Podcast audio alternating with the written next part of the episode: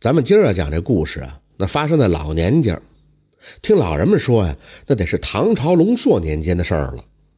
在台州府椒江入海口的附近呢，有个名叫白沙塘的小村子。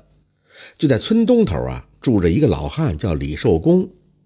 老头呢，妻子早逝，因为家里的贫困，所以呢，也一直没再娶。平常啊，就靠着撑渡船为生。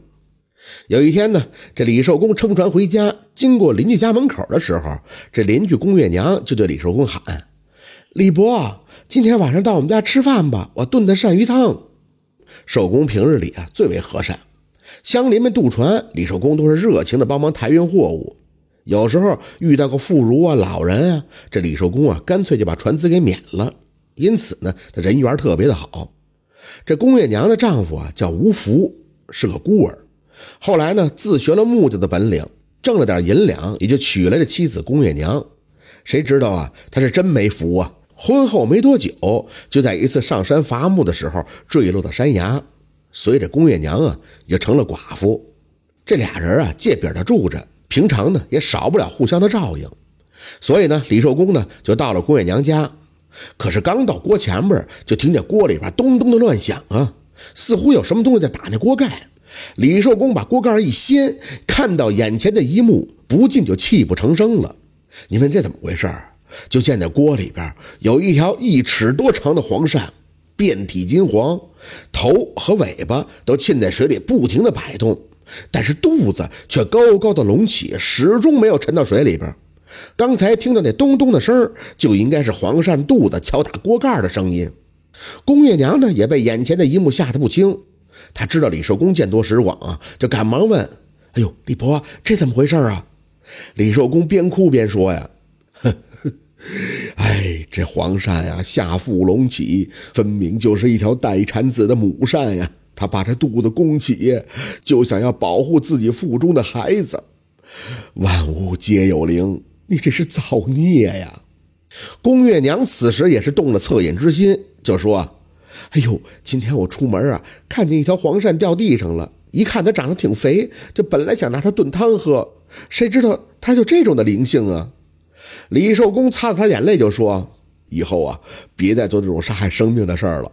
得了，这条黄鳝啊，你交给我吧，我把它送回海里边。”公爷娘也就点头，当时就把火熄了，用抓力把那黄鳝捞了出来，打了一盆凉水，放到了盆中。那黄鳝趴在盆里是一动不动。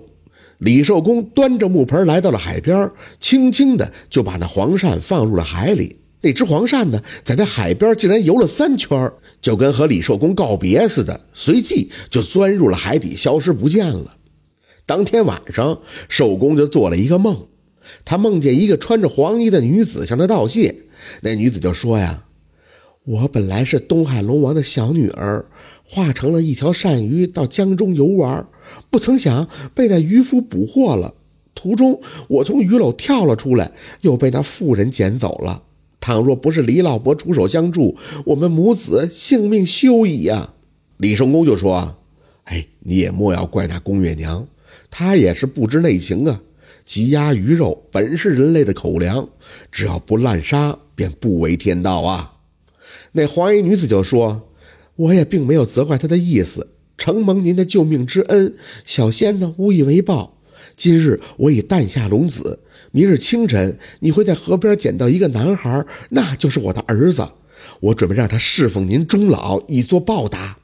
鸡叫三声，李寿公从梦中醒来，这才发现原来是南柯一梦。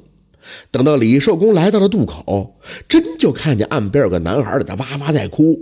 他才知道，哎呦，梦里的事儿真的应验了，急忙就跑过去把这男婴抱起。他呢，给这男婴起了个名字叫敖善。这敖善啊，打小就有异于常人的本领，这跨江渡河如履平地，捕鱼捉虾也是手到擒来。更难得可贵的是，敖善对李寿公那是极为的孝顺。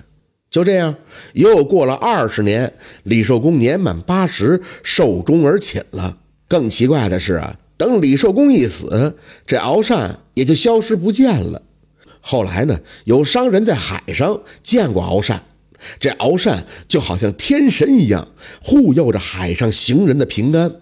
人们呢也把这敖善尊为海王又在入海口建了一座海王庙那香火十分的鼎盛。这就是海王庙的由来。感谢您的收听喜欢听白好故事更加精彩。